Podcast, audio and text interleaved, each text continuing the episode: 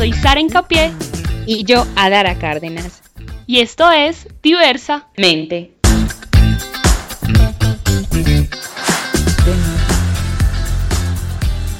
Un podcast creado por un par de amigas, colegas, ambas psicólogas, y aquí vamos a hablar de todo un poco. Y por qué no, cuestionarnos.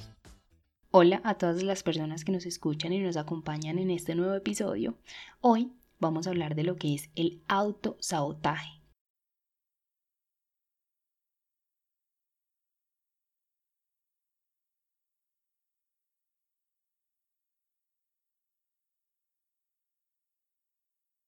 Y el autosabotaje son aquellos actos inconscientes que aparecen generalmente en momentos donde nos enfrentamos a grandes cambios, a grandes retos, y es donde nuestra mente nos hace jugar una mala pasada para finalmente no lograr eso que tanto queremos lograr o ese sueño que teníamos y reafirmarnos en un lugar de, de imposibilidad, de frustración, de incapacidad.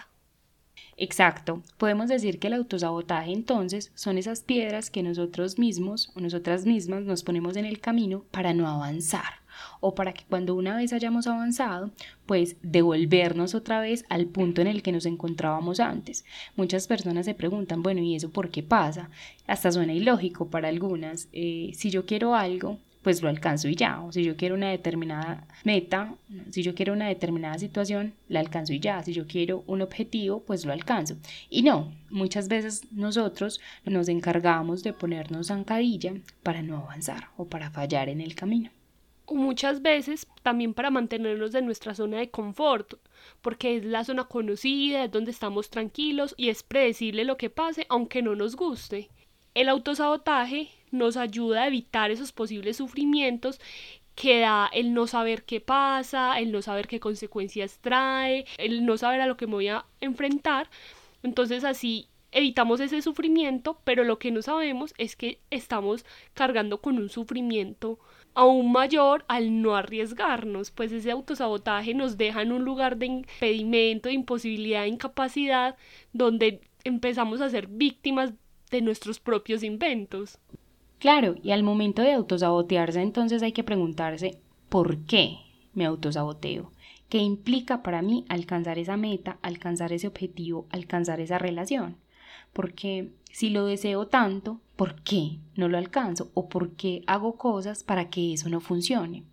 Y cada persona tendrá unos motivos para generar sus propias eh, piedras en el camino es importante tener en cuenta que muchas veces esas acciones o comportamientos que nosotros tenemos para autosabotearnos son inconscientes y nos damos cuenta mucho después, precisamente justo cuando ya nos hemos autosaboteado. Algunas de esas situaciones que nos generan el autosabotaje, como dices tú, pues pueden ser infinidad de posibilidades que cada uno tendrá la tarea de revisarse pero algunas podrían ser las creencias limitantes, aquellas creencias con las que crecimos, que no podíamos, que no éramos capaces, que eso es difícil, que eso es solo para la gente que tiene plata o la gente que, que estudió en tal universidad o la gente que tiene tales amigos. Esas son creencias limitantes también por objetivos impuestos por terceros, entonces no, no puedo arriesgarme a, hacer este proyecto porque mi papá me dijo, mi mamá me dijo que yo siempre tenía que estar en la empresa familiar, entonces no puedo salirme de este, de este camino o no puedo estudiar otra carrera porque finalmente lo que esperan de mí es que sea lo que estudió todos mis hermanos como ejemplos también es el temor a no estar a la altura de las expectativas de los demás, que es muy relacionado al anterior, pero esto es como más más propio, es decir, creo que no soy suficiente o que tengo que estar a cierto nivel que la sociedad o mi círculo más cercano me lo exige, entonces obviamente pues doy un paso hacia atrás. Claro, otra que no se nos puede escapar es a veces el sentimiento de culpa. Sí, un sentimiento de culpa inconsciente de decir, bueno, si yo alcanzo esto, a lo mejor estoy fallándole a otras personas. Si yo alcanzo esto, no me lo merezco y me voy a sentir culpable de cargar con esta posición o de cargar con esta relación.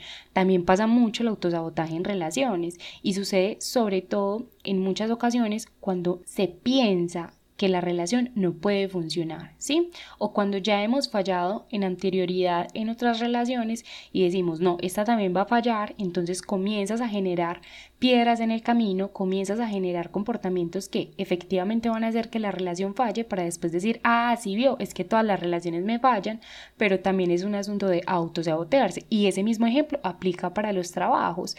Comienzas a hacer actos o a generar comportamientos en tu ámbito de trabajo para que o te despidan o te aburras o tengas conflictos y después decir, ah, no, es que todos los trabajos no me funcionan o es que los malo, lo malo viene de afuera también. Y es un asunto de comenzar a responsabilizarnos de lo que nosotros hacemos que también nos hacen fracasar en diferentes áreas de nuestra vida. Fracasar entre comillas, pues, eh, como por nombrarlo de alguna manera. Claro, porque finalmente todo termina siendo aprendizajes. Aquí le apuntamos mucho a que cuando, cuando fracasamos, caemos, es porque estamos aprendiendo de alguna situación. También se puede identificar ese autosabotaje con algunas características. Porque puede que yo me autosabotee para unas cosas, pero puede que para otras realmente no tenga necesidad y fluya con mis proyectos y mis sueños muy bien. Se caracteriza por un miedo intenso, también mucha inseguridad, mucha angustia al tomar una decisión, una sensación de falta de control, de necesidad de que otro opine, de que yo no puedo tener el control en mí ni mi mente y también es muy marcado por una falta de autoconfianza, como no soy seguro de lo que pueda hacer, no soy seguro de mí, entonces vuelvo a mi zona de confort, así no sea la mejor, porque como no hay un piso seguro en el paso que doy, pues mejor no lo doy. Y también está el pensamiento de, bueno, y si yo alcanzo eso, ¿Y qué pasa si no soy capaz de sostenerlo en el tiempo, de que sea lineal? Pasa, por ejemplo, voy a tomar un caso de la vida real, algo sencillo, y es cuando deciden hacer cambios en cuanto a su estilo de vida, en cuanto a sus rutinas, en cuanto a su alimentación, sí, pero por cuestiones de salud, más por cuestiones de estereotipos o ideales, sino por cuestiones de salud. Y sabes que necesitas bajar, reducir cierta cantidad de peso y sabes que lo necesitas para tu salud, pero aún así comienzas a comer mal, a tener malos hábitos, a dormir mal y cosas de ese estilo. También está muy relacionado con nosotros mismos. Ojo, el autosabotaje también es con nosotros. No, el autosabotaje no siempre solamente es con las cosas de la afuera, como un trabajo, una relación o un proyecto. También puede ser con nosotros. Venga, si yo sé que tengo que trabajar en mí, cosas de mi vida personal, si yo sé que tengo que trabajar sobre ciertas emocionalidades, si sé que tengo que trabajar sobre ciertos conflictos internos, sobre ciertas cosas que me generan malestar, y estoy trabajando sobre eso, pero de repente un día vuelvo y, recaigo, vuelvo a viejas conductas, vuelvo a hacer lo mismo, me olvido de mí mismo, de mí misma, también es autosabotearse. el autosabotaje también es con uno mismo, con una misma, y se puede dar en cualquier momento de un proceso personal. Muy de acuerdo porque a veces pensamos que es que le estamos fallando al otro, y muchas veces ese otro es el reflejo de uno mismo, de lo que uno no puede lograr y lo que uno quiere pero no tiene. Y la diferencia del autosabotaje, porque a ver, que sienta uno inseguridad al tomar una decisión o al iniciar algo desconocido, que uno sienta miedo, que uno sienta falta de control, desconfianza, es muy normal. Yo, creo que todos lo sentimos al enfrentarnos a nuevos retos. La diferencia es que cuando me autosaboteo es cuando decido no hacerlo. Otras personas, a pesar del miedo, la inseguridad y la desconfianza, igual lo hacen. Claro, asumiendo una consecuencia que posiblemente me lleve a, donde quiero, posiblemente me dé un aprendizaje, pero asumen ese riesgo. Las personas que se autosabotean no son capaces de asumir ese riesgo y se quedan. Cuando tú dices asumir, creo que es una palabra muy bonita porque asumir implica responsabilizarse de uno. Y cuando no asumimos lo que hacemos, cuando no asumimos la manera en cómo vemos el mundo, cuando no asumimos cuando no asumimos la manera en cómo vivimos el mundo, también nos estamos desresponsabilizando. Y muchas veces esa desresponsabilización hace que culpemos a los otros o responsabilicemos a los otros de lo que acontece en nuestra vida, como lo decíamos anteriormente, no, es que el problema es del trabajo, el problema es de mi pareja, el problema son de mis amigos, el problema es del doctor, el problema son los otros, los otros, pero ¿dónde queda la conciencia de la responsabilidad que yo tengo conmigo mismo o conmigo misma? Y darse cuenta de esa responsabilidad es muy doloroso porque es darse cuenta de lo que uno no es capaz o de lo que está repitiendo de manera incorrecta, por decirlo de alguna manera, pero finalmente te va a llevar a un nivel de conciencia más alto. Mirar hacia atrás y evaluar por qué motivos no he hecho lo que he querido hacer o he dejado de hacer cosas por tanto miedo, va a ser como, bueno, y si lo hubiese hecho antes, estaría en este lugar. Si hubiese dicho esto, estaría con esta persona. Bueno, que todo eso nos sirva para ahora enfrentarnos con mayor fuerza y responsabilizarnos con mayor valor y valentía a eso que tanto nos angustia invitarlos una vez más a salir de esa zona de confort, a arriesgarse por lo que realmente quieren, a tener motivación, porque la motivación es súper vital en este tema del autosabotaje, porque muchas veces también hay cosas que dejamos de hacer es porque no nos interesan, entonces también tener la capacidad de diferenciar, bueno, realmente es que esto no lo hago porque no me interesa, o otros porque, bueno, me falta motivación, ¿y dónde, dónde encuentro esa motivación? Esa es una buena pregunta. Para los que nos están escuchando en este momento y se preguntan, ay, ¿y yo cómo hago entonces para identificar si me autosaboteo? Los invitamos a escuchar un episodio donde nosotras hablamos acerca de lo que son los patrones, cómo repetimos patrones en nuestra vida, lo pueden encontrar en este podcast. Ahora, es muy importante ser conscientes de que nos estamos autosaboteando, pero también es muy importante conocer y saber que ser conscientes no es suficiente, porque muchas veces sabemos que nos estamos autosaboteando, muchas veces sabemos que estamos actuando de una determinada manera que no nos está haciendo bien, que de una manera que nos va a llevar por un camino que no queremos. Muchas veces sabemos que lo que estamos haciendo o diciendo no está del todo bien para nuestra vida o para lo que nosotros queremos lograr o sostener y aún así lo seguimos repitiendo. Entonces, como lo hemos dicho muchas veces, ser consciente no es suficiente. El trabajo viene con, bueno, me hago consciente de lo que estoy viviendo en mi vida en este momento, de mis patrones, de mis conflictos internos, de mis miedos, de mis temores, pero también, ¿qué hago yo con eso? Y ahí es cuando viene el verdadero trabajo. ¿Cómo me hago cargo yo de eso que estoy viviendo? ¿Cómo me hago cargo de lo que estoy sintiendo y de lo que está pasando en mi vida? Sabes que esa para mí es la tarea más compleja porque yo, en mi caso personal, soy una persona que suelo ser muy consciente de muchos patrones, de muchas actitudes, pero llevarlo de la conciencia del hecho, trabajo muy difícil, pero muy gratificante, porque el día en que lo haces diferente, ese es el día en que entiendes que como lo hacías antes realmente no te da satisfacción. El día que lo haces diferente encuentras nuevas formas de ver la situación, de ver la vida y es la experiencia más bonita y gratificante. Además de todo esto que estamos hablando, también se estarán preguntando, bueno, pero ¿cómo sé si hay un mismo autosabotaje, si hay varios, si el mío es de una manera o no? Nosotras encontramos algunos tipos de autosabotaje que son los más comunes, como primero, no finalizar las cosas. Eso es muy, muy común en muchas personas que inician un montón de proyectos. No sé si ustedes, alguien debe tener algún amigo amiga que tiene mil proyectos. Sí. Tiene mil iniciativas, tiene mil tareas, pero ninguna las termina. Todas quedan como en el papel. Y esto se explica porque si, si no las acabo, pues no fracaso. Finalmente no fracaso. No, no se enfrenta a ese reto de, de qué miedo si fracaso. No, pues más bien no las termino y ya sé que, que no siento el miedo a fracasar. Otra.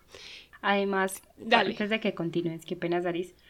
Además de que permanecer en ese lugar de, bueno, si no termino, pues no alcanzo lo que se supone que debería de alcanzar y ya la gente no esperaría lo que debería de esperar de mí, yo ya no debería de cumplir con eso que la gente creería que yo debería de cumplir, también tiene unas ganancias, porque el autosabotearse tiene unas ganancias inconscientes. Si no tuviera unas ganancias, pues creo que no existiría el autosabotaje, es decir, permanecer en una zona donde también nos estamos cuidando, entre comillas, a nosotros mismos, protegiéndonos de exponernos a que algo pase, pero ya algo está pasando. Totalmente de acuerdo. Así también funciona la procrastinación, que es posponer las cosas. Si algunos no saben cuál es su significado, es posponer las cosas por otras más sencillas o más divertidas. Este posponer las cosas puede tener dos variantes. Cuando las pospongo porque realmente lo que tengo que hacer, que es importante, me aburre, no me interesa. Y lo otro es que realmente es importante me va a traer algún beneficio, pero más tardecito lo hago. No, después de comer. No, eh, ya mañana, porque ya hoy es muy tarde.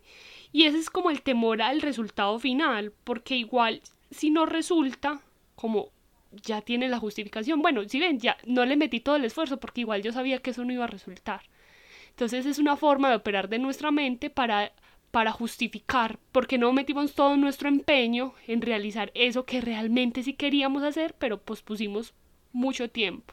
Y finalmente, claro, si no lo haces, si no le metes la energía, las ganas, la motivación, pues es muy seguro que realmente no resulte ni funcione. Tercero, está el perfeccionismo. También es una excusa de nuestra mente para no parecer muy vagos, pero es la excusa perfecta para no avanzar y quedarse. Primero, porque soy muy, me gusta hacer las cosas muy perfectas, entonces más bien lo hago porque sé que eso no me va a quedar muy bien.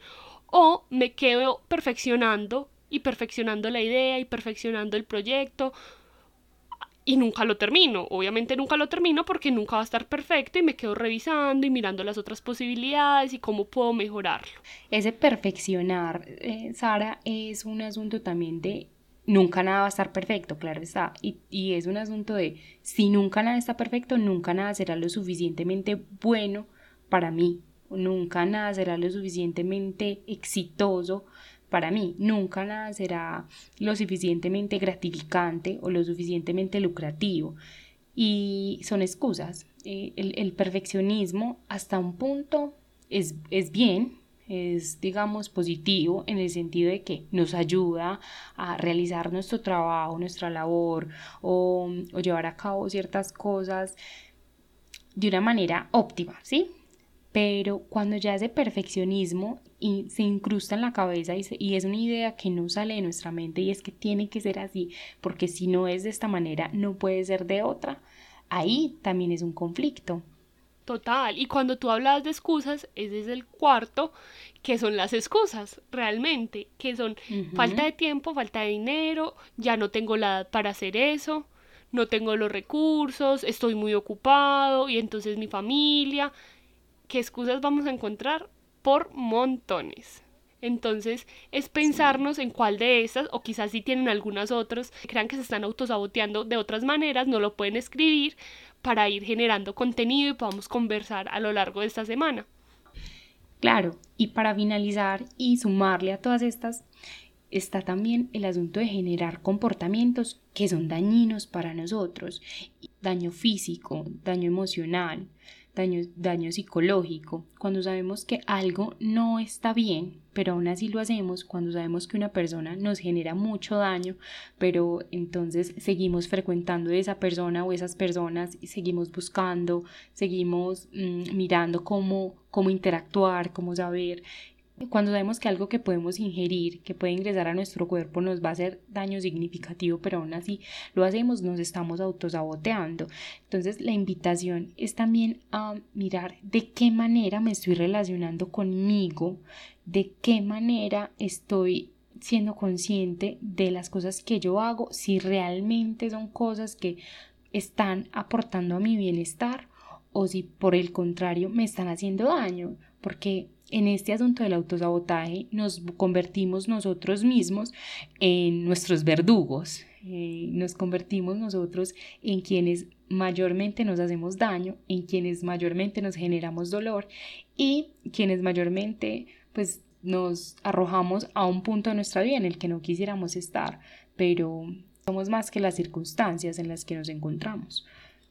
Definitivamente somos lo que queremos y todo está dentro de nosotros para lograrlo. Es cuestión de reconocer lo valioso que somos y motivarnos a dar el paso y a más allá de las posibilidades. Muchas gracias a todas las personas que nos acompañaron en este episodio. Esperamos que se hayan cuestionado acerca de sus comportamientos, de sus pensamientos, de sus maneras de estar y de relacionarse y que decidan hacerse cargo más que solamente ser conscientes. Muchas gracias a todas las personas que nos escuchan en cada episodio. Queríamos compartirles que en Diversamente estamos brindando asesorías psicológicas para todas las personas que necesitan un acompañamiento en cualquier situación de su vida. Nos pueden escribir en Instagram, nos encuentran como arroba diversa-mente-pd y en Facebook nos encuentran como diversa-mente. Nos pueden escribir en cualquiera de nuestras redes y vamos a estar súper atentas para lo que necesiten.